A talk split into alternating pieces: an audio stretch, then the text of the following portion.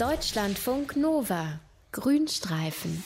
Vielleicht denken wir an Nashörner oder an Pandas, vielleicht an bestimmte Schildkrötenarten oder in Deutschland vielleicht auch an den Laubfrosch, wenn wir an vom Aussterben bedrohte Tierarten denken. Aber an den Regenwurm hätte ich jetzt für meinen Teil nicht gedacht.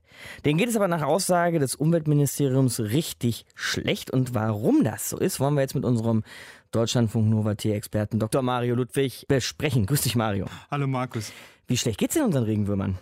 Also das Senckenberg Museum für Naturkunde, das ist in Görlitz und die haben 2016 so eine Art Volkszählung in Sachen Regenwürmer durchgeführt. Und die Ergebnisse von dieser Volkszählung, die waren wirklich nicht erfreulich.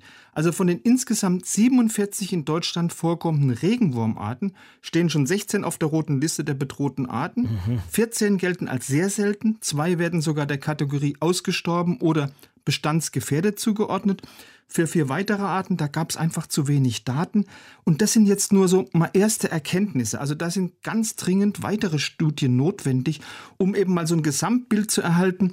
Weil eins ist ja klar, Regenwürmer sind für die Bodenqualität von Gärten, von Wiesen, von Feldern ja unverzichtbar. Das muss uns aber noch mal erklären. Was macht denn der Regenwurm genau, dass er so wichtig ist für unsere Gärten und Felder? Der Regenwurm ist ein unterirdischer Nützling par excellence, weil der sorgt ja im Boden dafür, dass die Pflanzen wachsen, dass die gedeihen, weil durch das Graben von ihren unterirdischen Gängen, und das machen die ja den lieben langen Tag, da lockern die Regenwürmer den Boden auf, sorgen für eine gute Durchlüftung und der Kot von den Regenwürmern, die fressen ja immer fleißig abgestorbene Pflanzenteile, die sie so unter die Erde ziehen.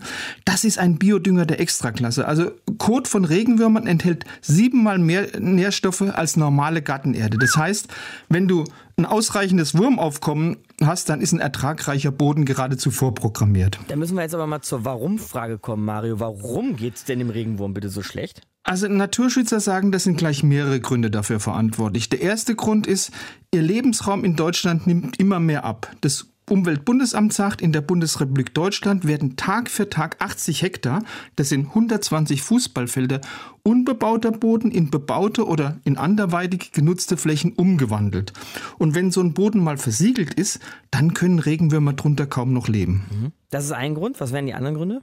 Die sind auch menschengemacht, also zum Beispiel Pflügen oder Düngen mit Gülle. Das mögen die Regenwürmer nicht sonderlich, weil wenn du zu oft und zu intensiv pflügst, dann werden viele Regenwürmer zerschnitten oder sie werden zerquetscht. Mhm. Gülle wiederum, also der Dünger, der enthält viel Ammoniak und das verätzt ganz massiv die Haut von Regenwürmern.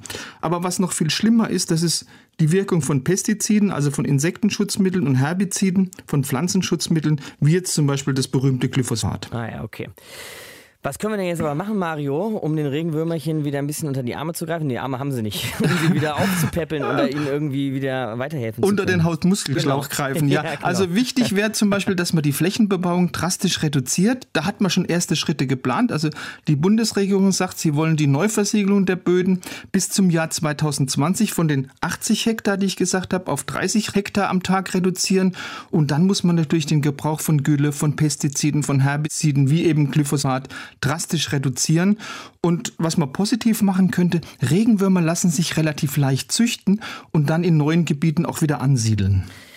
Was ich mal gelernt habe, ist, Mario, dass Regenwürmer ja Regenwürmer heißen, weil sie bei Regen an die Erdoberfläche ja. kommen. Ne? Jetzt da nochmal ein bisschen grundsätzlicher. Ich habe mich schon immer gefragt, warum sie das eigentlich machen. Also würden sie vielleicht keine Luft mehr bekommen, wenn der Boden zu nass ist oder woran liegt Also das hat man lange Zeit angenommen, die würden also im überfluteten Boden versuchen, dem Erstickungstod zu entkommen. Das gilt heute als widerlegt. Regenwürmer atmen über die Haut und können deshalb also auch im Wasser, wenn das sauerstoffreich ist, wochenlang überleben. Mhm, wow. Aber es gibt neuere Erkenntnisse und die sagen ja, das das Regengeprassel, das verursacht genau die gleichen Vibrationen wie das Graben von einem Maulwurf. Und so ein Maulwurf, das ist ja schließlich der Fressfeind Nummer eins vom Regenwurm, da marschiert er dann nach oben. Ah, okay, das ist also so eine Vorsichtsmaßnahme genau. sozusagen. Aber eigentlich aus der Not heraus, ne? weil an der ja. Oberfläche fühlt sich der Regenwurm ja nicht so richtig wohl. Nein, überhaupt nicht. Also Regenwürmer vertragen ja das UV-Licht der Sonne überhaupt nicht.